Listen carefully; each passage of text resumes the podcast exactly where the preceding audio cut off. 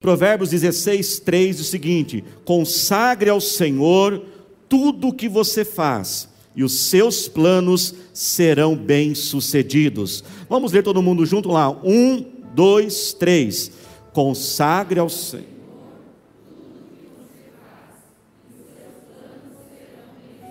Amém. Você pode se assentar dando glória a Deus. Cumprimento você também que está acompanhando pela internet. É uma grande alegria a gente poder estar juntos cultuando a Deus. Lembrando que hoje, ainda às 18 horas, nós temos uma nova transmissão. Irmãos, nós estamos chegando a uma época do ano que não tem como a gente olhar, deixar de olhar para trás e fazer uma espécie de uma reavaliação, não é mesmo? Nós olhamos o que foi o ano de 2020, porque estamos aí há poucas semanas desse ano já terminar e vamos entrar 2021, aonde nós cremos que vai ser o ano dos céus abertos de Deus sobre nós. Você toma posse, irmãos? A Bíblia diz que nós temos que ligar na terra. O que é ligado na terra é ligado nos céus. Quando a palavra sai do altar, você toma posse. Amém? E quando a gente fala assim de reavaliar o ano, nós reavaliamos porque temos que já planejar e projetar o próximo ano. E quando nós falamos, irmãos, de projetos, nós falamos de planos, também devemos lembrar que depois, né, na nossa super live da virada, nós teremos nosso projeto de vida, aonde durante 12 dias clamamos a Deus para 12 meses de vitória. Nós vamos fazer presencial, vamos fazer online, é algo muito poderoso. Eu creio que é a campanha mais poderosa da nossa igreja o ano inteiro, irmãos, é o projeto de vida que já fazemos, acho que cerca já de 15 anos. Mas eu queria que, a partir de hoje, né, o Espírito Santo trabalha no nosso coração, já começasse a ser um esquenta para o projeto de vida, para que a gente já comece a planejar, que a gente já comece a reavaliar esse ano e já possamos iniciar os nossos planos e os nossos sonhos para 2021. Esse é o nosso tema na mensagem de hoje, do sonho à realidade. Nós precisamos ter sonhos. Provérbios 16, 3, esse versículo chave de hoje diz: consagre ao Senhor tudo o que você faz, e os seus planos serão que bem sucedidos. Consagrar significa apresentar, entregar, pedir a aprovação a Deus. Mas o versículo diz que nós temos que apresentar ao Senhor planos. Então, para que nós possamos consagrar ao Senhor os planos, os planos têm que existir. Diga assim comigo: eu preciso ter planos. Por que, que nós precisamos ter planos, irmãos? Primeiro, porque até Deus tem planos.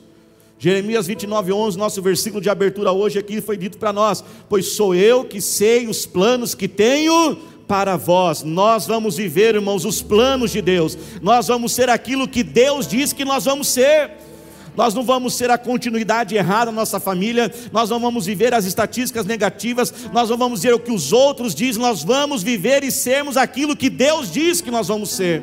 Se até Deus faz planos, nós temos que também ter planos. Planos, sonhos, é um grande sinal de quando a pessoa está bem, você sabia disso? Uma das primeiras coisas que começa a acontecer quando a pessoa não está bem, ela está desanimada na vida, ela começa a perder sonhos. A gente vê muito isso no casamento. Você vê um casamento, um casamento recém né, aquele casal todo novo ali, apaixonado. O que, que eles estão sempre fazendo? Sonhos, planos. Começam a brigar, começam a ficar desanimados, os sonhos se acabam. E nós precisamos ter irmãos, sonhos e planos para todas as áreas da nossa vida. Nós devemos ter planos, porque se nós não tivermos planos, nós iremos viver o plano dos outros. Eu vou repetir.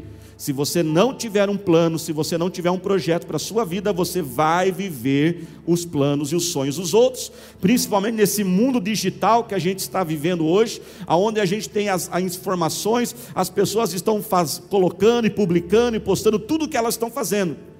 E se você não tiver um plano, se você não tiver uma ideia, se você não tiver um caminho, um objetivo, você vai olhando o que está todo mundo fazendo e você quer fazer também. Você olha a pessoa viajando, não, porque está todo mundo viajando, eu preciso viajar. Aí você olha, não, mas porque está todo mundo agora trocando carro, então eu tenho que trocar carro. Se você não tiver planos, irmão, sempre vai ter alguém pertinho de você dizendo o que você tem que fazer, porque é impressionante como todo mundo sabe que o outro tem que fazer com a vida do outro. Não é assim? Se eu fosse você, ai amiga, se eu fosse você, eu faria isso. Aí quando você pergunta da vida dela e da sua vida, na minha vida eu não sei o que eu faço, mas na sua eu sei sempre vai ter alguém dizendo o que você tem que fazer. Nós precisamos ter sonhos, irmãos, e ter planos, porque os planos, eles são os sonhos em ação. Eu vou repetir: planos são sonhos em ação. Sem planos, você vai ser um eterno sonhador. Sonho é importante. Presta atenção, sonho ele é o começo. Tudo começa com um sonho. Diga assim comigo, tudo começa com um sonho. O sonho é o começo, mas você não pode ficar só no sonho. Então você tem que pegar aquele sonho e criar um plano. O plano é o sonho colocado em ação. Planos criam um caminho, um trajeto de onde você está até o sonho que você quer chegar. Uma ilustração, irmãos, muito boa a respeito de, de planos na nossa vida é o exemplo da escada. A, escada é uma das maiores invenções que o ser humano já inventou. Pode parecer que não, mas sabe o que é? Porque o que a escada permite a gente fazer? Você está num lugar e você quer chegar naquele lugar mais alto, amém? Naquele objetivo, naquele sonho. Da onde você está até onde você quer chegar, existe uma distância. Então coloca-se uma escada daquele ponto mais baixo ao ponto mais alto, e degrau a degrau, passo a passo, você consegue chegar aonde você precisa chegar. Quando você olhar uma escada, ela é um grande exemplo do que é ter sonhos e que é ter planos. Mas por que, que nós temos, irmãos, tanta dificuldade em ter planos? Um dos motivos por que a gente não consegue muitas vezes ter planos é que às vezes nós não temos o entendimento. Muitos de nós talvez não fomos ensinados sobre a necessidade de ter planos. Nós, brasileiros, muitas vezes não somos assim muitos disciplinados e organizados, não é mesmo? Às vezes a gente não olha o planejar como trabalho. Quem aqui participa, trabalha em grandes empresas, talvez já experimentou esta cena. Você faz uma reunião de planejamento, não é assim? Aí você gasta 30 minutos, uma hora, duas horas. Ao final da reunião de planejamento, alguém bate na mesa, se levanta e diz: Vamos trabalhar agora. Como se aquele tempo de planejamento não foi o que? Trabalho. Ainda na parte de entendimento, um outro obstáculo que impede muitas pessoas, irmãos, de ter planos na vida é a, a, sua, é a confusão na sua mente. Nunca houve uma geração tão confusa. A pessoa não sabe o que quer, ela não sabe para onde quer ela ir. Irmãos, e se tem algo que bloqueia as bênçãos de Deus para nós, é a incerteza, é a dúvida. Deus não opera onde tem dúvida. Você já parou, irmãos? Uma vez eu fiquei pensando nisso. Você já parou para se colocar no lugar de Deus, escutando a tua própria oração? Imagina Deus escutando a sua oração agora. Acho que Deus fala assim, né? Meu Deus, ele fala para ele mesmo, né? Meu Deus. Esse meu filho sabe o que quer? Se eu der isso, ele vai ficar chateado, porque uma hora ele pede isso, uma hora ele pede aquilo, e às vezes, irmãos, isso está dentro de nós, uma confusão. Eu lembro, irmãos, que eu tinha um carro e esse carro pertenceu à minha mãe. E chegou um momento que eu precisava vender aquele carro. Foi uma das experiências mais profundas que eu tive sobre a gente ter uma mente clara, a gente se livrar de confusões e incertezas. Tiago, capítulo 1, fala que a mente dividida, a mente confusa, não tem a oração respondida. Olha que algo poderoso. Pega essa benção aí, pega essa chave, viu, irmãos? E eu lembro que eu tinha aquele carro, precisava vender. E aí eu anunciava cerca de duas a três vezes, irmãos, indo no caminho do cartório para assinar o recibo de venda, a pessoa desistiu da venda. E eu comecei a ficar pensativo naquilo, fala, Deus, está amarrado demais essas coisas, e eu, eu aprendi a caminhar com Deus, que quando é de Deus, umas coisas não são amarradas e confusas, não. Eu falei, isso aqui está tá acontecendo alguma coisa e anunciava e pedia para um irmão que trabalhava com carro ajudar a vender e nada, irmãos. E a pessoa desistia na hora. Eu lembro que numa sexta-feira, 8 horas da manhã, eu estava no meu quarto orando e falava: Deus, eu preciso vender este carro. Já tinham passado meses e sabe o que o Espírito Santo falou no meu coração? Você não quer vender o carro. Deus, isso é impossível. Eu estou anunciando. Deus falou assim: Você não quer vender o carro. E eu percebi que eu estava apegado emocionalmente demais. Então eu orava a Deus, prepara um comprador, mas lá no coração eu não queria vender o carro, porque eu tinha aquele apego. Então quando eu ia entregar o carro, eu sentia, eu não queria aquilo, irmãos. Olha que algo. Aí eu falei, Senhor, eu preciso resolver isso. Aí eu fiz, irmãos, a oração do desapego. Não sei se existe, mas eu fiz. Falei, Senhor, eu me desapego emocionalmente desse carro. Sou grato a Ele, foi muito importante para mim. tenho a memória da minha mãe, mas eu preciso vender este carro, eu pego, eu estou, Senhor, desapegado dele agora. Passou 30 minutos, irmãos, eu não estou exagerando, passou 30 minutos. Uma pessoa que estava me ajudando a vender o carro falou assim: Pastor, aquele carro ainda está para ser vendido? Eu falei assim: ainda está. Falou assim: ó, acabou de passar uma pessoa na frente da loja agora, perguntando pelo carro exatamente como do senhor. Segunda-feira, nove horas da manhã, eu estava no cartório assinando o recibo. A confusão, ela bloqueia a bênção. Um outro obstáculo, irmãos, é a nossa acomodação. Tem gente, irmãos, que até para sonhar e planejar tem preguiça demais. E é acomodado com o que já tem. Irmãos, nós temos que ser gratos pelo que temos, amém, irmãos? Mas temos que também que toda pessoa tem que ter um certo, presta atenção, não distorça a mensagem. Todos nós temos que ter um certo nível saudável de ambição. Quando a gente ouve a palavra ambição, geralmente ela soa muito negativo, Existe a ambição que é maligna, existe a ambição que é, que é negativa, você querer conquistar as coisas a qualquer custo, a qualquer preço, passar por cima dos outros. Não, mas existe um certo nível de ambição que você tem que olhar a tua vida e falar assim: eu sou grato a Deus pelo arroz, pelo feijão, pelo ovo. Mas, gente do céu, um filé mignon ao molho madeira vai bem também, viu, irmãos? Ah, mas não, que a sobremesa mais gostosa que existe é goiabada com com queijo, Romeu e Julieta, né? É bom, irmãos, goiabada com queijo. Não, mas se o queijo for de Minas, meia cura. Estou dando até as dicas já, viu? Se Deus toca o teu coração aí, viu? Mas, irmãos, um petit gâteau vai bem também, viu? Aquela calda, na hora do almoço, né, irmão? Segunda, estou pegando, estou fazendo tentação, né? Tem que tomar cuidado que tem as irmãs grávidas, viu? Depois sobra para os maridos, né? Pastor, se eu ficar falando, sobrou para mim, né? Mas vai bem, irmãos. E um outro obstáculo que temos que superar é o pessimismo. Muitos de nós, talvez entramos hoje aqui não temos mais sonhos, talvez você acompanhe pela internet. As coisas não acontecem, é sempre os mesmos erros, as coisas nunca mudam, e a gente vai desanimando, e a gente pensa: ah, por que sonhar? Por que me frustrar de novo? Por que eu vou me envolver de novo? Eu estou, irmãos, organizando, pastora Talita e eu, nós estamos organizando o culto dos solteiros, viu? Porque 2021 vai ser no céu aberto, nós vamos casar muita gente. Vamos casar. E não importa a idade, não, viu? Pode ser 30, 40, 50, 60, 70 anos. A Bíblia diz que ninguém foi feito para viver sozinho. Então vai se organizando aí. Né? Porque os irmãos só têm que, ter que se conhecer, eles têm que se ver, né, irmãos? Né? Então nós temos que pôr todo mundo junto. Né? São quatro cultos. E eu, e esse dia eu estava fazendo uma visita para a irmã, eu falei assim, irmã, você precisa casar. Posso orar para você casar? Pastor, pode orar, está liberado. Falei, agora que você liberou, está autorizado. Nós precisamos ter sonhos, irmãos, mas quantos não querem se frustrar de novo? Quantos não querem se machucar de novo? Quantos de nós, talvez aqui, não estamos tendo mais sonhos porque já deu errado uma vez? Quantos de nós estamos sendo pessimistas, irmãos? A gente vai ter um sonho de fazer um negócio, abrir uma, uma, uma empresa, uma loja. Aí a primeira coisa, ah, mas já tem muita gente fazendo isso. Irmãos, pode ter muita gente fazendo, mas o sol está brilhando para todos, o sol está brilhando para você. Tem muita gente fazendo, irmãos? Tem, mas também tem muita gente fazendo ruim as coisas. Tem espaço sim, se você fizer com excelência, se você fizer com amor, com seriedade, tem espaço sim para o seu negócio. Claro, irmãos, tem que ter sabedoria um pouco também, né, irmãos? Você não vai abrir um supermercado do lado extra, né? Tem que ter sabedoria, mas não desista do teu sonho. E o que, que nós devemos, irmãos, incluir nos nossos planos?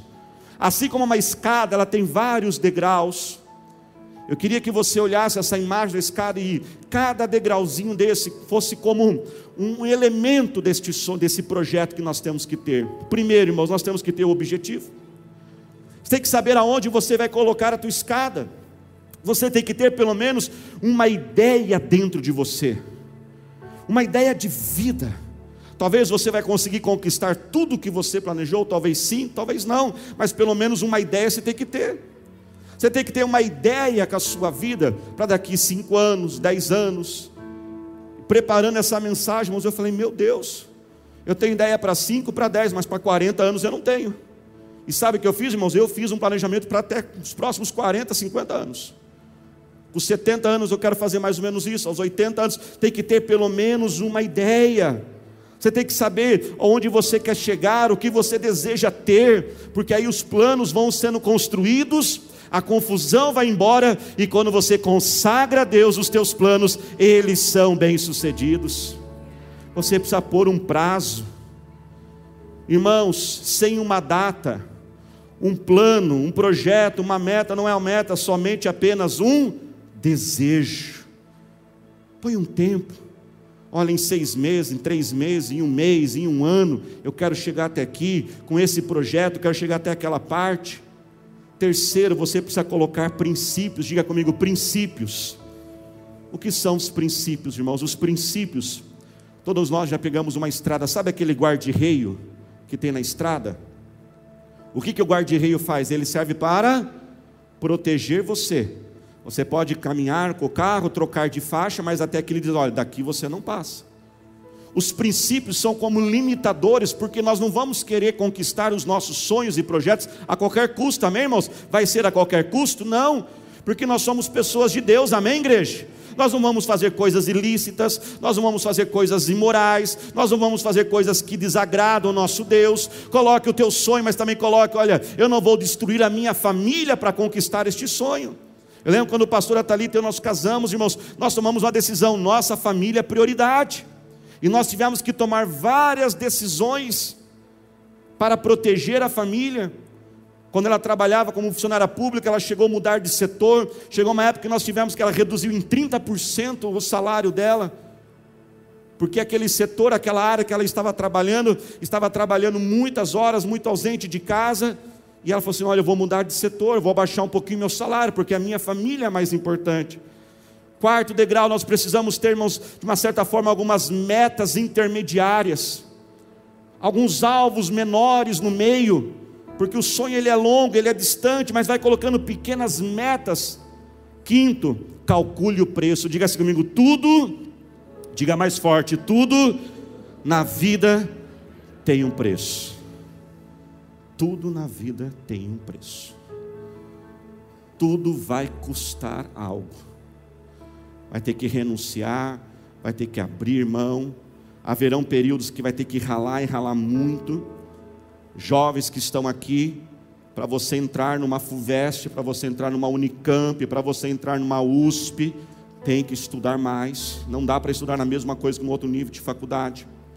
Tempos atrás eu vi uma reportagem, irmãos, e me fiquei admirado, e pegaram as, os, os jovens adolescentes ali, os primeiros colocados, e eles disseram assim: para o período vestibular, eu terminei meu namoro, porque não dava para ficar de namorico três, quatro vezes por semana e entrar numa grande faculdade. Então ele entendeu que, como diz lá Eclesiastes capítulo 3, há um tempo certo para todas as coisas, tudo na vida, irmãos, tem um preço começos são muito difíceis, vão custar caro.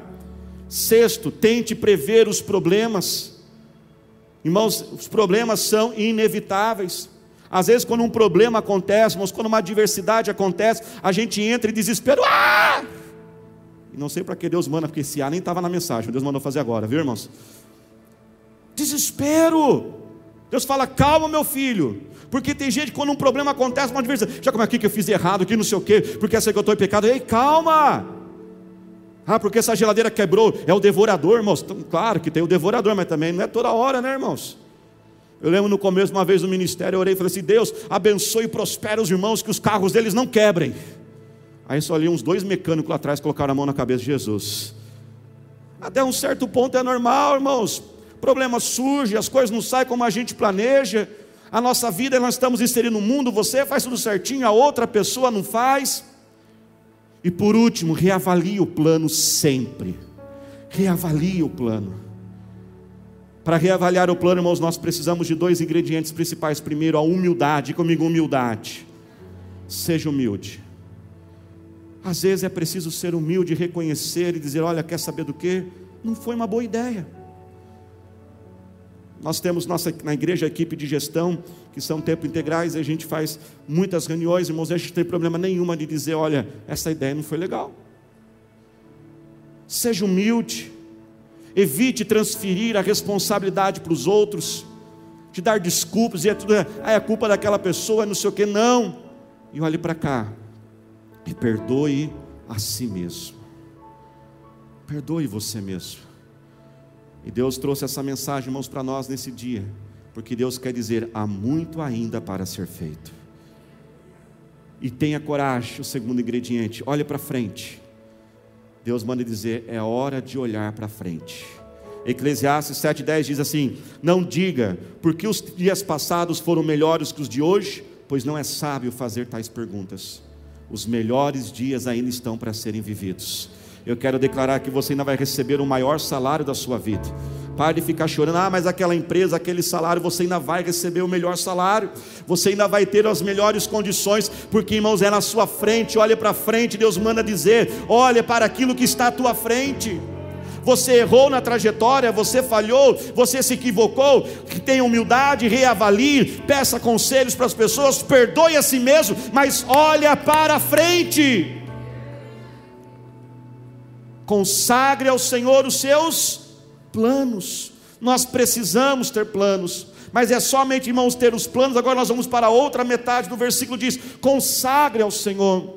Diga, faz assim com a sua mãozinha, diga assim comigo: eu vou me movimentando, planejando e orando. Diga mais uma vez: eu vou me movimentando, planejando e orando. O versículo diz: consagra ao Senhor os teus planos, os dois caminham juntos. Você vai planejando e também vai ao mesmo tempo que orando. Vai regando aquele plano com oração. Eu gosto muito dessa expressão, regar com oração. Eu aprendi com a minha sogra. Regar a planta é algo constante, diário, tem que fazer todas as vezes. Vai fazendo, vai planejando, mas vai orando, pastor. Mas o que, que eu ponho nesta oração? Primeiro, vai submetendo à vontade de Deus. Deus, faz a tua vontade. Deus, eu estou com este plano, estou com esse projeto, mas faça a tua vontade. Diga, Senhor, primeiro a tua vontade e depois a minha. Diga assim comigo: primeiro a tua vontade e depois a minha. Diga assim comigo: Senhor Jesus, vai à minha frente, aplanando os caminhos. Diga assim comigo bem forte: Senhor Jesus, o que for da tua vontade, abre as portas, e o que não for, fecha as portas. Deu para entender? Então você vai se movimentando, planejando e vai orando: Deus, faça a tua vontade, vá à minha frente. O que for melhor, abre as portas. E o que não for, feche as portas. Eu queria terminar essa mensagem, porque na verdade, irmãos, essa mensagem tem duas partes. A segunda parte eu vou pregar domingo que vem sobre o maior plano que tem, que é o plano dos céus, quando Deus enviou Jesus para nós. E nós entendemos melhor como que Deus age em nossa vida. Não vai dar tempo de pregar tudo hoje, então fica as cenas para o próximo capítulo, viu? Mas terminando a mensagem hoje, eu queria terminar essa mensagem, vamos contando brevemente um pouco do meu testemunho uma parte dele, uma fase da minha vida e só alguns pontos, porque seria muito tempo. Mas quando eu tinha por volta de 11, 15 a 16 anos de idade, Deus colocou no meu coração um desejo de estudar fora do Brasil. Eu queria estudar a palavra de Deus, eu queria estudar nos Estados Unidos e aprender inglês. Então minha mãe ensinou isso. Isso que eu acabei de fazer com vocês, eu aprendi há mais de 20 anos atrás. Com a minha mãe. Ela começou a dizer: Você vai orar todos os dias, Senhor, faça a tua vontade, vá à minha frente, o que for melhor, o Senhor abre a porta. O que for não for melhor, o Senhor fecha as portas. E eu comecei a orar por volta dos 16 anos de idade. E foram dois anos orando, orando, orando, orando. Consagra ao Senhor teus planos e eles serão bem-sucedidos. Eu fui consagrando, mas eu fui entrando em movimento. E fui pesquisando, e naquela época, irmãos, não tinha internet que tinha hoje. Não vou falar muito, senão fica parecendo que sou um dinossauro aqui, né, irmãos? Mas a internet era de um pulso. Quem lembra a internet de um pulso só? Você tinha que entrar meia-noite. Vamos lá, levante a mão, fica os mais velhos junto comigo aqui. Vocês não querem parecer velho, né? Tinha que chegar meia-noite, um pulso só. E aí eu descobri, uma pessoa me indicou uma faculdade nos Estados Unidos. Eu estou encurtando aqui. E eu me inscrevi, irmãos, e sabe o que aconteceu? Não fui aceito. Aquela porta fechou. Depois eu descobri um outro curso de cinco meses. Meu visto foi negado, outra porta fechou. Na segunda vez eu fiquei muito mal e minha mãe me lembrou, e eu lembrava desses dias, minha mãe dizendo: Olha, você tem que aprender a confiar na oração. Ou você ora acreditando e confiando, não ora. Ore confiando. Você não orou para que Deus fizesse a vontade dele, que ele fosse à tua frente, que fosse melhor ele abrisse portas, que não fosse ele fechar as portas. Falei, mãe, eu orei. Confia na oração. Sabe, irmãos, muitas vezes o plano de Deus é ali, ó, e nós estamos aqui. Então a gente vai aqui, Deus fecha uma porta. Aí Deus fecha outra porta. mas não é para desanimar você, não é para acabar com você. Você toma posse disso? Sabe o que Deus está fazendo? Ele está igual o carrinho de bate-bate. Você bate aqui, dá uma viradinha, bate aqui, dá uma viradinha. Deus está redirecionando a sua vida para o propósito. Olha o meu propósito ali, ó. É sério. Se aquelas duas portas tivessem aberto, irmãos, eu não teria conhecido pastora Talita.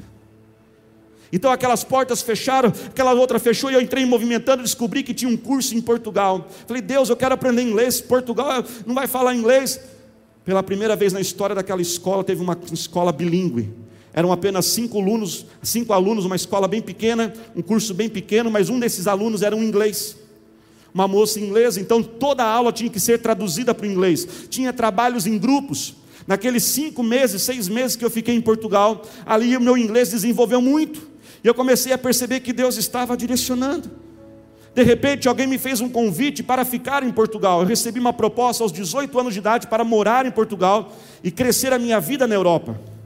Mas eu tinha uma ideia, eu tinha um sonho, e eu orei a Deus, eu não senti paz, apesar de ser uma proposta maravilhosa. E lá em Portugal, então, eu descobri uma outra escola na Inglaterra. Na Inglaterra, eu fiz um curso de antropologia e inglês. Passei oito meses na Inglaterra. Da Inglaterra eu me apliquei de novo para a primeira escola nos Estados Unidos. E sabe o que aconteceu? Eu fui aceito. E lembra que eu falei que às vezes Deus vai fechando portas e abrindo portas, e você tem que ter a sensibilidade para entender quando as coisas são de Deus, irmãos, elas funcionam de forma harmoniosa. Quando as coisas são de Deus, ela acontece na hora certa. Quando as coisas são de Deus, não são confusas. E de repente, irmãos, na segunda vez que eu me inscrevi, eu fui aceito num processo muito mais simples do que o primeiro, se era para ter sido aceito no aspecto humano, a primeira vez era muito melhor, mas foi só na segunda, porque Deus ele está no controle da sua vida e nas nossas vidas. Então eu fui chegar, irmãos, aos Estados Unidos e Deus foi conduzindo a minha vida. Quando eu chego nos Estados Unidos, irmãos, três dias depois, mais ou menos, e eu lembro exatamente o dia, a hora, a cena, o lugar. Quando então nós estávamos ali num grupo de brasileiros, apenas 20 brasileiros, de uma escola de quase 2 mil alunos, do mundo inteiro, em Dallas, Texas, nos Estados Unidos. E eles dizem: Nós fomos até o aeroporto buscar uma brasileira que estuda aqui com a gente. Ela já está estudando há um ano, ela foi passar um mês de férias no Brasil e voltou agora. E quando, irmãos, aquele dia eu olho, e ali eu olho aquela gatinha ali, viu? Foi amor à primeira vista. Não tive mais olhos para nenhuma outra mulher. E naquela hora, irmãos, a primeira vez que eu olho para ela, vai vir a frase assim: só amizade não vai dar certo. E aí nasceu um novo plano no meu coração. Eu falei assim: eu vou namorar aquela menina. E você vai ficando atento aos sinais. Mas todo dia orando o quê? Você lembra da oração?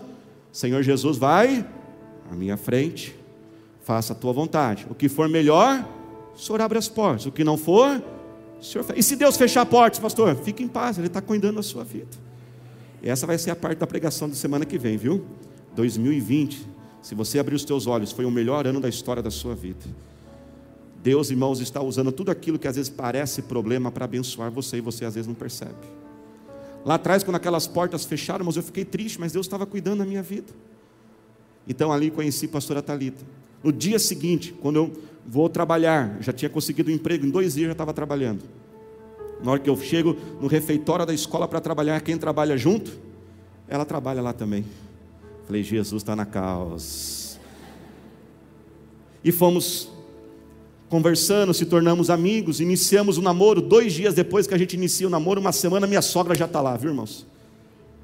E eu só que eu já tinha passado um ano longe de casa desde Inglaterra e fui da Inglaterra direto, direto. Eu estava com muita saudade da minha família. Falei: Olha, eu vou para o Brasil, vou passar algumas semanas para ver minha família. Estou com muita saudade. Eu chego, irmãos, no Brasil, minha família, tal, a igreja, aquela coisa. Passo uns dois dias. Ela manda uma mensagem: falou assim, Já que você está no Brasil, meu pai e meus dois irmãos querem te conhecer. Irmãos, e eu fui conhecer a família da pastora Talita sozinho, sem ela. Irmãos, seu pastor é corajoso, viu, irmãos? E apaixonado, viu? E eu fui conhecer a família dela, irmãos. Irmãos, que dia que eu nunca vou esquecer. E ali, pastor, o que, que o senhor fez? Nada, entrei mudo, saí calado. A única coisa que eu falei, irmãos, que eu lembro que meu sogro colocou uma, uma, uma garrafa de Pepsi assim em cima da mesa e falou: Você toma Coca ou Pepsi? Eu falei: Jesus, isso é um teste. Eu falei assim: Não, eu sou corintiano, tomo Pepsi, que naquela época a Pepsi patrocinava o Corinthians. Eu falei assim: Então pode sentar na mesa e tomar Pepsi, porque é tudo aqui corintiano, irmãos. Irmãos, tenho que agradecer a Deus pelo Corinthians. Irmãos, a minha família inteira é palmeirense, só eu corintiano. Acho que até isso Deus colocou na minha vida para eu conseguir essa benção, irmãos. Então eu tenho que ser grato ao Corinthians. E a pastora Thalita tem dois irmãos mais velhos. Dois irmãos. Corintianos. Gaviões da fiel. Né? E eu lá, irmãos, quietinho. Irmãos do céu. A pastora Thalita teve dois namorados. Dois namorados antes de conhecer. E os irmãos dela, só para você entender, eles eram tão assim com ela, porque ela é caçula, dois irmãos, pai e tal eles não gostavam dos caras. Eles iam para casa namorar, eles fechavam a porta, você não vai entrar aqui porque a gente não gosta de você, senão minha irmã não vai namorar você. Era o nível, isso era o nível da coisa, onde eu estava inserido. Eu falei, Jesus. Entrei mudo, saí calado, só falei da Pepsi. Aí depois acaba o jantar, estou voltando para Sorocaba, ela desesperada, tentando ligar, não tinha celular, aquelas coisas igual hoje. Tal. Ela falou assim: O que, que você fez? Não fiz nada, entrei muito, saí calado, só falei da Pepsi. O que, que você fez? Se coloque de pé, por gentileza. Eu falei, não fiz nada. Ela falou assim: meus irmãos estão apaixonados por você. Eu falei, é muita unção. Aí eu também fiquei um pouquinho metido, né, irmãos? É muita unção. Né? Só que agora, né, irmãos, já se passaram 20 anos dessa história, né? Agora eu tenho a minha filha, 17 anos, loirona, linda, inteligente. Agora, irmãos, eu estou começando já a pensar que a história vai começar a acontecer comigo agora.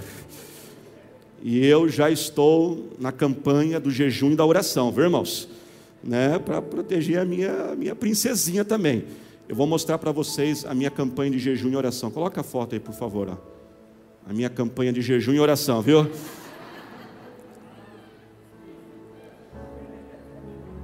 Pegou o recado aí, né? Se alguém tiver de olho aí, já estou criando dois Rottweiler já, viu? É o nome deles, jejum e oração, viu? São os nomes deles, viu? E sabe, irmãos, Deus foi ajustando. Pastor, como o senhor descobriu que, é, que chegou a hora de casar? A pastora Talita termina o curso seis meses antes. Quando ela volta, irmãos, ela tinha passado no concurso da Caixa Econômica. Pela primeira vez na história, um concurso caducado, depois de quatro anos, reabre o concurso e chama ela. Só Jesus. Parece que Jesus fez assim, fez uma pausa no concurso, falou assim: vou deixar minha filha ir lá para os Estados Unidos, conhecer aquele rapaz, né? Fazer o curso dela, quando voltar eu chamo ela. Quem casa quer, casa. Voltamos, depois eu voltei de seis meses, irmãos. Estados Unidos, precisava casar. Como que eu vou pedir ela em casamento? Não tinha emprego. No domingo eu falo, Jesus, eu quero pedir ela em casamento essa semana. Na segunda-feira eu estou empregado. Depois Deus prepara um apartamento para nós. Em 60 dias depois, irmãos, ela empregada, eu empregado e a gente com um apartamento quitado. Aí é só o quê? Só marcar a data do casamento. Sempre orando, Senhor Jesus, faça a tua vontade na minha vida. Vá à minha frente. O que for melhor, o Senhor abre as portas. O que não for, o Senhor fecha.